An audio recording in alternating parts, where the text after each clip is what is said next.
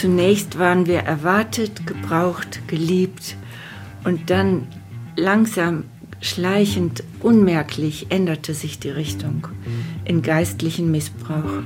Und da hatten wir aber schon alles investiert, alles. Kraft, Zeit, Geld, alles. Das ist Monika Kindler. Sie war über 40 Jahre Mitglied in einer von der katholischen Kirche anerkannten Sekte. Eine Sekte, die sie heute an den Rand ihrer Existenz bringt.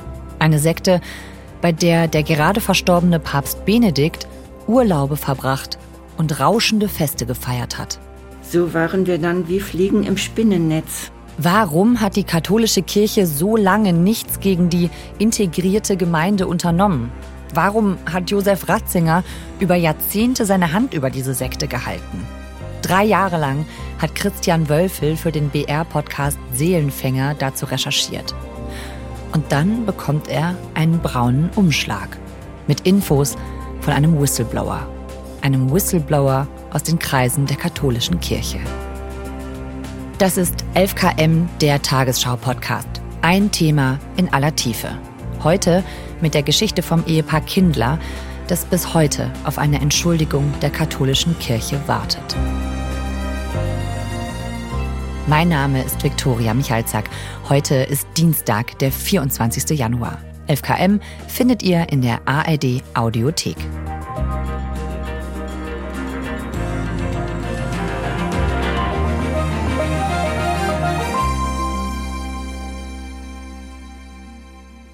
Christian, schön, dass du da bist. Ja, ich freue mich.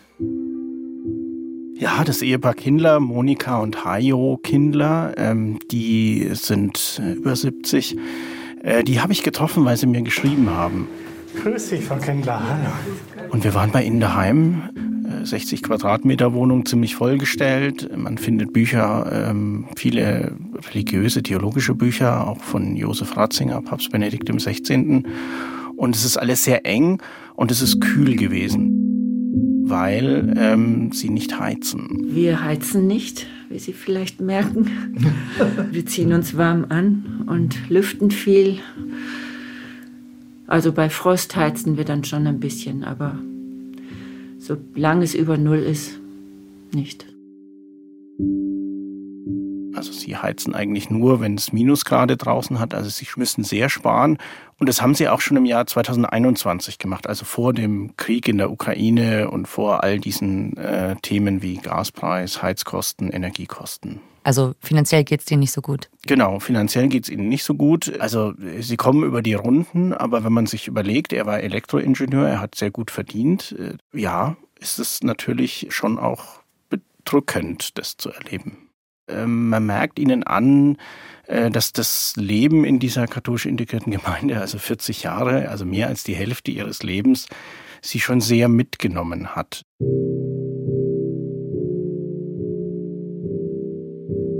Vor allem Monika Kindler, ähm, die ja auch sehr intime Entscheidungen in dieser Gemeinde ähm, abgenommen ist, fast zu wenig, ja, wo man ihr in sehr intime Entscheidungen hineingeredet hat die ist, äh, ja, also gebrochen ist vielleicht zu viel, aber äh, ganz verarbeitet haben sie es nicht, also nicht, nicht im Ansatz. Die katholische integrierte Gemeinde, was ist das, wofür steht die, was steht dahinter? Also man hat sich als Reformbewegung innerhalb der katholischen Kirche äh, verstanden. Da gab es eine Führungsgruppe rund um Traudel Wallbrecher, die sehr dominant war, die sehr charismatisch war als Frau. Da hat keiner gezweifelt, dass das, was diese Führungsebene sozusagen entscheidet, äh, richtig oder falsch ist. Ja, wir haben dieses ungeheure Wagnis auf uns genommen, innerhalb dieser Kirche die Auseinandersetzung mit dieser Kirche zu beginnen. Man baut sozusagen die Kirche neu auf und äh, war dann aber auch lange nicht kirchlich anerkannt. Das ist, glaube ich, ganz wichtig. Also das katholisch kam ziemlich spät dazu. Vorher hieß es immer nur integrierte Gemeinde. Hm. Ah, okay. Also das heißt, erstmal war das einfach nur so eine Art Zusammenschluss von Gläubigen. Erzähl mal, wie genau waren da die Verhältnisse? Man muss sagen, Anfang der 70er Jahre, als äh, Kindlers da in Berührung kamen mit dieser Gemeinschaft, hat der damalige zweite Mann im Erzbistum, Generalvikar Gerhard Gruber, äh, gewarnt vor dieser Gemeinschaft, weil es eben schon problematische Entwicklungen gab aus Berichten von Menschen, die in Kontakt waren mit der, dieser Gemeinschaft. Und die Kirche distanziert sich eigentlich, zumindest er distanziert sich sehr stark davon, dass die katholisch wären. Und ähm, dann kommt das Jahr 1976, das Jahr, in dem ähm, Monika und Hajo Kindler zur Gemeinde ziehen. Äh, da stirbt der damalige Münchner Erzbischof recht plötzlich. Und ein Jahr später wird äh, ein junger Theologieprofessor aus Regensburg, nämlich Josef Ratzinger, Erzbischof von München und Freising. Und dann geht's ganz schnell. Dann wird äh, all diese Bedenken, die in der kirchlichen Verwaltung vorhanden sind gegen diese Gemeinschaft, die werden gefühlt zur Seite gewischt und diese Gemeinschaft wird kirchlich anerkannt. Okay, und äh, dieser damals Kardinal von München und Freising, der Josef Ratzinger, das ist später, das ist jemand, der vielen Leuten bekannt sein dürfte, denn das wird später der Papst, richtig? Genau, das wird Papst Benedikt XVI.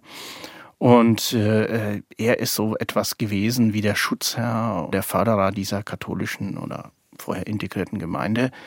Ähm, schon als Theologieprofessor hat er Kontakt zu der Gemeinde und als er dann sozusagen die kirchliche Karriereleiter nach oben klettert, äh, bis hin zum Papst, äh, klettert auch die integrierte Gemeinde natürlich mit hoch. Also das, äh, die Karrieren dieser beiden sind eng miteinander verknüpft. Die beiden waren ja ganz lange, 40 Jahre hast du gesagt, eben Mitglied in dieser katholischen integrierten Gemeinde. Erzähl mal, wie sind die da hingekommen in diese Sekte?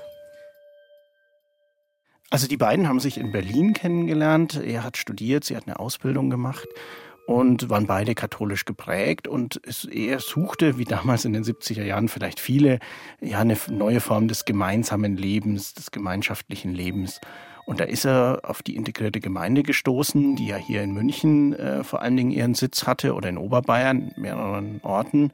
Und äh, ist da zu so einem Wochenende oder zu so einer Begegnung hier nach München gefahren und war dann sofort überzeugt von diesem Gemeinschaftsleben äh, dieser Gemeinschaft. Ähm, und ja, sie sind dann 1976 beide als Paar zusammen, aber noch nicht verheiratet nach München gezogen zur integrierten Gemeinde wir hatten gehofft, den Sinn unseres Lebens gefunden zu haben.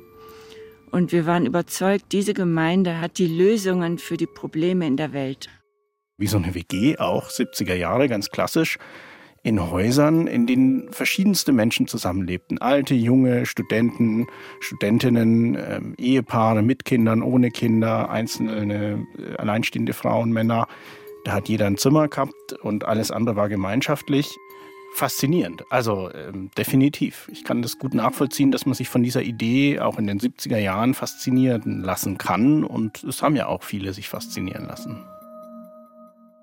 Die Kindlers ziehen also in die integrierte Gemeinde. In dieser Gemeinde hieß es immer, mit allen Problemen, mit allen Fragen, äh, kommst du bitte zur Gemeinde.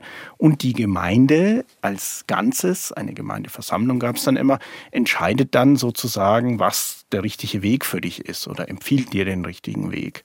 Äh, das Problematische war die Theologie dahinter. Die Theologie besagte, aus dieser Gemeindeversammlung spricht der Wille Gottes quasi. Das heißt, wenn man diese Entscheidungen der Gemeindeversammlung in diesem Haus nicht angenommen hat, dann widersetzt man sich, so die Vorstellung, letztlich dem Willen Gottes. Unsere eigenen Wünsche waren völlig unwichtig. Das Oberste war der Wille Gottes und der war gleichbedeutend mit dem Willen der Gemeinde. Das war ungeschriebenes Gesetz. Und auch die Kindlers haben Entscheidungen hingenommen, wo wahrscheinlich Menschen, die nicht in so einer Gemeinschaft sind, die nicht zu tief im Glauben verwurzelt sind, sagen, ja, also Entschuldigung, da wäre spätestens da wäre ich jetzt weggelaufen. Also man muss wissen, dieses Gemeindeleben war darauf ausgelegt, die Menschen quasi rund um die Uhr in Beschäftigung zu halten. Also jede freie Minute war irgendwie durch eine Versammlung, durch einen Gottesdienst, durch eine Vorbereitung, durch Theologiestunden äh, belegt. Die hatten überhaupt keine Zeit nachzudenken. Die hatten auch keine Zeit für sich so gut wie. Und zum anderen war natürlich ähm, schon auch ähm, die Machtkontrolle oder die, das Ausüben von Macht über die Gemeindemitglieder sehr subtil da. Also zum einen äh, wurden sie gelobt, äh, als Gebrauch dargestellt und gleichzeitig, Monika Kindler erzählt, ist immer wieder gesagt worden, du kannst das nicht, du schaffst das nicht, äh, du, du bist nicht in der Lage dazu, dies oder jenes zu tun. Also man hat sie da auch bewusst klein gemacht. Das macht natürlich mit den Menschen was. Da wurde entschieden, wohin diese Menschen gesetzt wurden innerhalb der Gemeinde. Also sprich, die Gemeindeleitung hat auch darüber entschieden, dass du deinen Beruf wechselst, die Stadt wechselst, umziehst. 1984 sind wir siebenmal in, innerhalb eines Jahres umgezogen. Ich kann mir das so schwer vorstellen, dass Menschen das halt mit sich machen lassen. Also ein Experte für solche Bewegungen der auch mit ehemaligen Gemeindemitgliedern, die, die, mit denen eine Therapie macht, der hat, der hat es in ein schönes Bild gefasst. Der hat gesagt, wenn man einen Frosch in eine Schale mit heißem Wasser ähm, setzt, dann springt er sofort raus. Was aber in solchen Gemeinschaften passiert ist, man setzt den Frosch in ein kaltes Wasser und macht das Wasser ganz langsam warm und er merkt nicht, wenn es zu heiß wird. Und so ist es, glaube ich, vielen in dieser Gemeinde ergangen. Monika Kindler sagt in einem Interview mit uns, wir waren gefangen wie in einem Spinnennetz. Zunächst waren wir erwartet, gebraucht, geliebt und dann langsam, schleichend, unmerklich änderte sich die Richtung in geistlichen Missbrauch. Und da hatten wir aber schon alles investiert, alles. Kraft, Zeit, Geld, alles. Dann gab es eben auch immer den ständigen Druck, so mehr unbewusst, dass wir eben alles auch geben sollen und die enge Tür in die Gottesherrschaft. Bemüht euch mit aller Kraft in sie hineinzukommen. Wie sah das aus mit Geld? Äh, das klingt nach einer großen Abhängigkeit. Da muss man wissen, wenn jetzt neue Mitglieder äh, in diese Gemeinde kamen, wie die Kindlers zum Beispiel, dann hat die Gemeinde gesagt, ja, ihr kommt ja hier in eine Gemeinde, die haben schon Tagungshäuser, die haben Festhäuser. Also die Vorgängergeneration hat da schon viel Tolles aufgebaut und ihr nutzt es jetzt mit. Und dafür müsst ihr jetzt erst einmal ein Eintrittsgeld bezahlen. Und das ist dann nicht so wie bei einem Verein, wo man vielleicht mal irgendwie 20, 25, 30 Euro zahlen muss, sondern es waren damals 100.000 D-Mark. Das hieß sogenannte Vorhalteleistungen. Das haben die Kindlers als Einmalzahlung schon geleistet, oder? Also man steigt quasi mit Schulden in diese Gemeinschaft ein. Und das ist kein Einzelfall. Also ich habe auch diese Dokumente gesehen, wo quasi das vertraglich geregelt wird, dass man diese 100.000 D-Mark zahlen musste. Hinterher war dann die viel spannendere Frage, wie viel sie real gezahlt haben, weil das nicht immer bei 100.000 D-Mark Vorhalteleistungen geblieben ist. Wow, also noch mehr. Ja. Was ich mich ja wirklich frage, also klar, jetzt so komplett von außen, ob Hajo und Monika Kindler da nicht irgendwann mal Zweifel kommen. Natürlich gibt es Momente, wo die Menschen anfangen zu zweifeln. Und ich wusste auch nicht, wenn ich innerlich Koffer gepackt habe, wusste ich nicht, wo soll ich hingehen. Ich kam nicht mal auf den, die, die Idee, dass ich zu meinen Eltern gehen könnte. Weil denen hatten wir auch vorgespielt, dass das eine tolle Sache hier ist. Aber die waren dann irgendwann so verwoben durch dieses Modell, den Glauben in allen Bereichen zu leben, Arbeit, äh, Privatleben, äh, Stichwort Häuser, die hatten keinen eigenen Hausstand mehr, äh, dass das da rauszukommen wieder ganz, ganz schwierig wurde. Und da sind wir eben dann bei der Frage, ist das nicht eine Sekte? Okay, ähm, genau, die Monika Kindler und ihr Mann, die sind ja ganz lange da geblieben. Aber du hast gerade gesagt, sie haben sich gefangen gefühlt und sie waren auch nicht immer zufrieden. Sie haben auch gezweifelt. Ja, es gibt also eine, finde ich, ganz schwierige, schlimme Geschichte. Monika Kindler hatte immer den Traum, eine Familie, zwei Kinder. Ja, aber was macht sie als treues Gemeindemitglied, als sie diesen Kinderwunsch verspürt nach der Hochzeit? 1980 haben sie geheiratet, auch alles organisiert von der Gemeinde. Ja, sie fragt, kann ich Kinder bekommen? Kinder sind einfach eine Freude. Und dann habe ich gefragt, ob ich auch ein Kind kriegen darf. Sie fragt um Erlaubnis. Ja. Nein. Und die Antwort ist nein. Ich war total erschüttert. Sie ist noch nicht reif genug. Sie, sie kann das nicht. Und jetzt kommt dazu, sie akzeptiert natürlich diese Entscheidung. Krass. Sie denkt, ja, vielleicht bin ich wirklich noch nicht reif genug. Dann ging ich in den Keller und habe mich da ausgeheult. Und dadurch wusste der Hajo nichts. Sie hat, weil sie das eben auch so verinnerlicht hat, wenn sie ein Problem hat, das nicht mit mir besprechen soll und so weiter. Ja, dann hat sie mich gemaßregelt. Und dann holst du dem Hajo auch noch was vor. Die sagen einfach, du schaffst das nicht. Ist ja unmöglich, dass du das schaffst. Du bist so inkompetent, du kannst das nicht. Ausgeschlossen, das schaffst du doch nicht. Das ist eine bleibende Wunde. Das ist, glaube ich, einer der großen, also kann man, glaube ich, auch gut verstehen. Das ist der große Schmerz. Also sie hat bis heute, sie hat, hat nie Kinder. Kinder. bekommen, weil sie nicht die Erlaubnis bekommen hat. Ja. Und wenn man weiß, dass diese Gemeinde einen Leitspruch hatte, den sie immer wieder gehört haben, wenn du alles gibst, was du hast, dann hat die Gemeinde alles, was sie braucht. Und wenn man weiß, dass Kinder natürlich das Leben verändern, auch die Bedürfnisse oder auch die Zeit, die man noch hat, dann glaube ich, kann man verstehen, warum Kinder nicht immer gewünscht waren in dieser Gemeinde. Wenn wir jetzt hören, was der Frau Kindler passiert ist, die emotional, psychisch abhängig wurde und finanziell ausgebeutet wurde, da frage ich mich schon, was hat die katholische Kirche da gewusst und warum haben die das so lange gefördert? Ja, das ist die große, das war die spannende Frage am Anfang unserer aller unserer Recherchen. Wie kann es sein, dass in einer katholischen Gemeinschaft gefördert von wichtig, es war nicht nur Josef Ratzinger, von wichtigen Menschen dieser Kirche, äh, ja, in so grundlegende Dinge wie Ehen eingreift. Also es gab auch Scheidungen in dieser Gemeinschaft oder forcierte Scheidungen. Forciert heißt, die Gemeinde hat auch Ja. gesagt, jetzt lasst Das euch wäre scheiden. besser, äh, ihr trennt euch. Und das hat die katholische Kirche offiziell nicht nur toleriert, sondern gefördert. Ja, also sie hat natürlich nicht gefördert, dass da Scheidungen stattfinden und äh, Kinderwunsch unterbunden wurde. Aber sie hat die in dieser Gemeinschaft, also da kann man jetzt dann auch wieder auf Josef Ratzinger zurückkommen, auf Papst Benedikt XVI. Er sah, glaube ich, in dieser Gemeinschaft, also ihm hat das zugesagt, dieses Ästhetische, dieses Schöne, das Essen war sehr gut, äh, die Einrichtung war sehr stilvoll. Und es war natürlich auch eine gewisse Hoffnung dahinter, dass aus solchen Gemeinschaften wie der integrierten Gemeinde so ein Neuaufbruch für die Kirche stattfindet. Ein Wiederaufleben der Kirche. Auch Josef Ratzinger ist umgarnt worden. Ein kleines Beispiel haben auch die Kinder das erzählt. Er hat immer Urlaub gemacht oder mehrfach Urlaub gemacht mit seinem Bruder Georg in Wolfesing. Das ist eben hier vor den Toren Münchens, ein Festhaus der Gemeinde. Und die kirchlichen Würdenträger bekamen Torten geschenkt oder vorbeigebracht zu hohen kirchlichen Festen.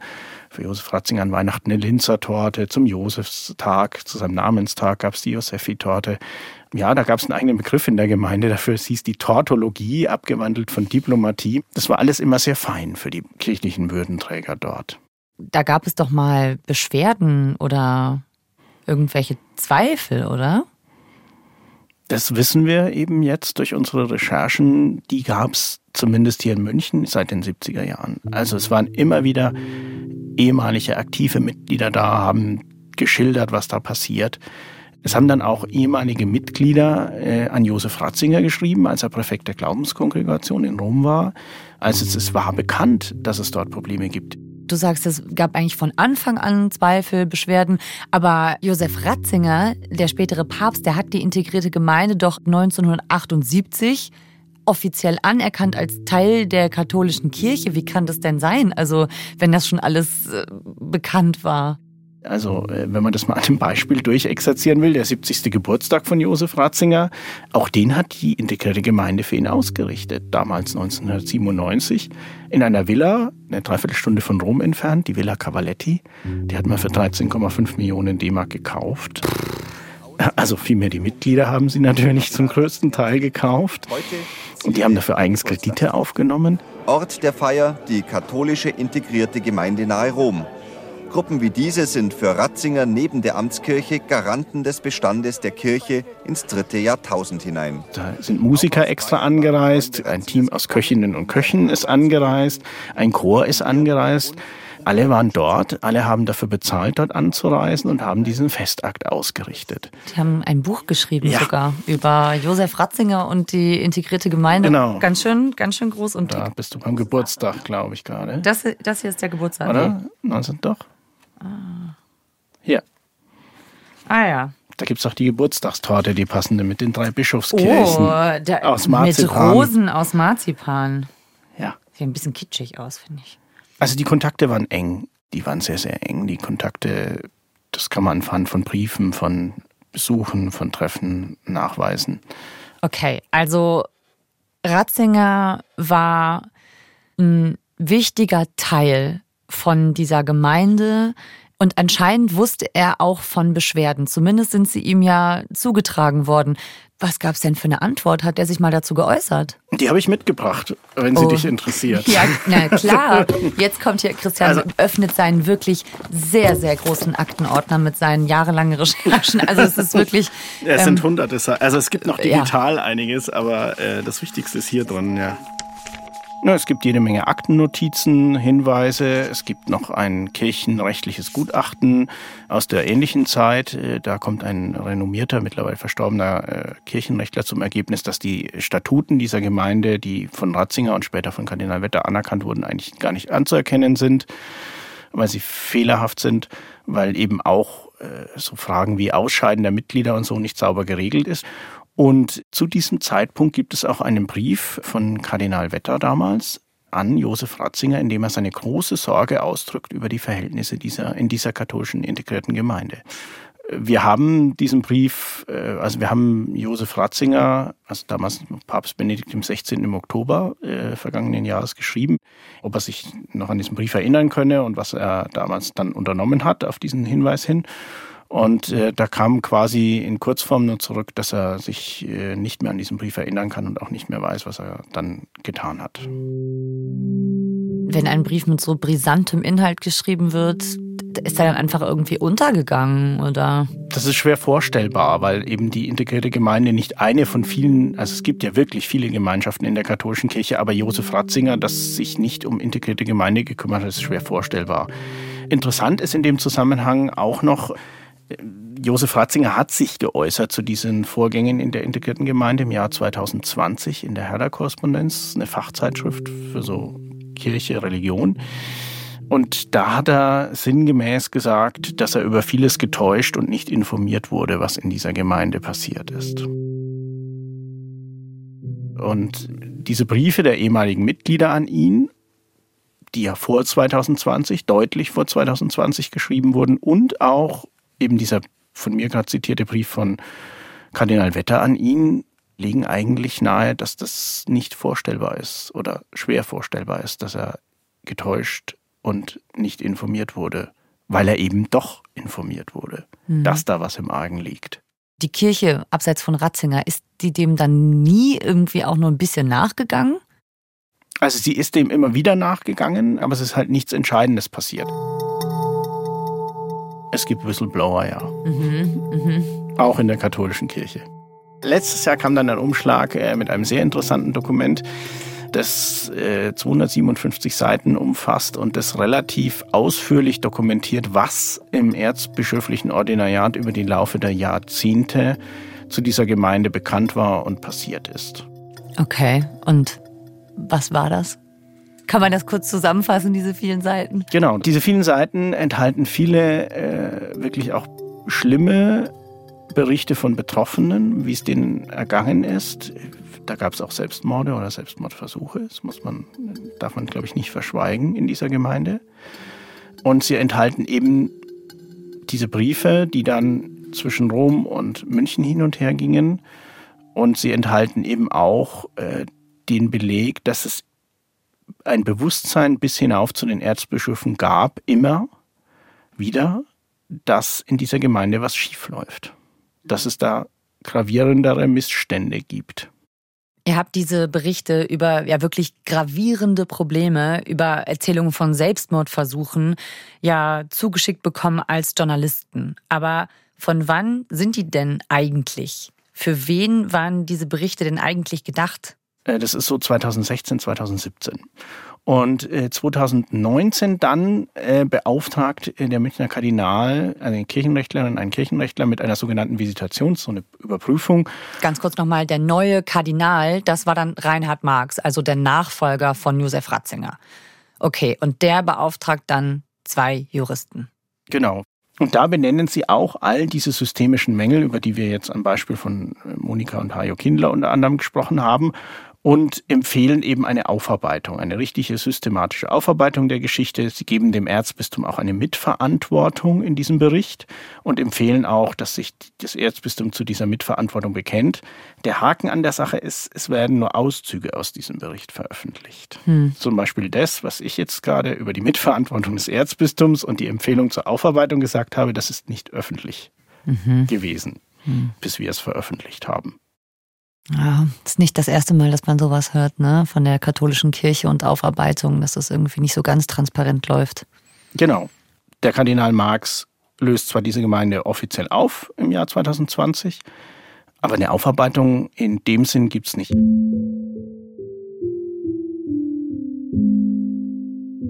Wie geht's denn den Kindlers? Und wie, wie, also das war ja deren ganzes Leben. Wie, wie ist deren Leben jetzt? Ja, die erwarten sich Hilfe. Also die erwarten sich zum einen eine Anerkennung der Verantwortung der Kirche, also dass auch jemand hinstellt, also in Person der Kardinal, und sagt, ja, wir haben da auch zu lange weggeschaut. Wir wussten, dass da irgendwas im Argen liegt, aber es ist nichts passiert. Und sie erwarten natürlich auch finanzielle Hilfe. Es gibt eben eine Aufsichtspflicht der Kirche und die kann man eben zumindest die große Frage stellen, ist die wirklich wahrgenommen worden und müsste da die Kirche nicht mehr in die Verantwortung gehen? Das war schrecklich für mich. Das war ein Riesentrauma. Sind die ein bisschen um ihr Leben betrogen worden? Klar. Also, es gab sicher schöne Zeiten da auch. Die hatten auch schöne Momente. Ich glaube, es ist auch wichtig, dass man sich das bewusst macht. Also, dass die letzten 40 Jahre jetzt nicht nur verloren waren. Aber klar, also ich meine, wenn man sich vorstellt, der unerfüllte Kinderwunsch, die finanziellen Einbußen, all die Abhängigkeiten und ja, wir werden natürlich versuchen weiter äh, das Thema zu begleiten. Also auch dieses Mal nach dem Podcast und der Doku kamen wieder Briefe, kamen wieder ähm, auch Dokumente. es, es ist noch nicht zu Ende. Und ja, da sind noch Fragen offen. Okay, also ihr bleibt da dran und es geht weiter. Wir bleiben dran, ja. Okay. Also das sind wir auch irgendwie den Betroffenen so ein bisschen schuldig, die sich, ja, das muss man auch, denke ich, sagen, ohne die und die Bereitschaft, sich zu öffnen und auch teilweise private, intime Details zu erzählen vor einer breiten Öffentlichkeit. Und vor allen Dingen, glaube ich, gäbe es dann auch nicht ähm, ja sowas wie so ein Ansatz einer Aufarbeitung. Also denen gebührt eigentlich der große Respekt, dass sie bereit sind, sich so zu öffnen und so viel auch von ihrem privaten Leben preiszugeben. Christian, danke schön, dass du uns von dieser Recherche erzählt hast. Sehr gern. Das war 11KM, der Tagesschau-Podcast. Ein Thema in aller Tiefe. Wenn ihr mehr darüber hören wollt, was ehemalige Mitglieder der katholischen integrierten Gemeinde über ihre Vergangenheit bei der Sekte erzählen, dann empfehlen wir euch den BR-Podcast Seelenfänger im Sog der integrierten Gemeinde. Mehr über die investigative Recherche von Christian Wölfel und Eckhard Querner und die geleakten Kirchendokumente erfahrt ihr in der Fernsehdoku Verrat im Namen des Herrn. Beide Links findet ihr in unseren Show Notes. Wir freuen uns über ein Abo in der ARD Audiothek. Die Autorin dieser Folge ist Katharina Hübel. Mitgearbeitet hat Jasmin Brock. Produktion Florian Teichmann, Konrad Winkler und Hanna Brünjes. Redaktionsleitung Fumiko Lipp und Lena Gürtler. Ich bin Viktoria Michalzack. 11KM, der Tagesschau-Podcast, ist eine Produktion von BR24 und NDR Info. Bis morgen mit einer neuen Folge.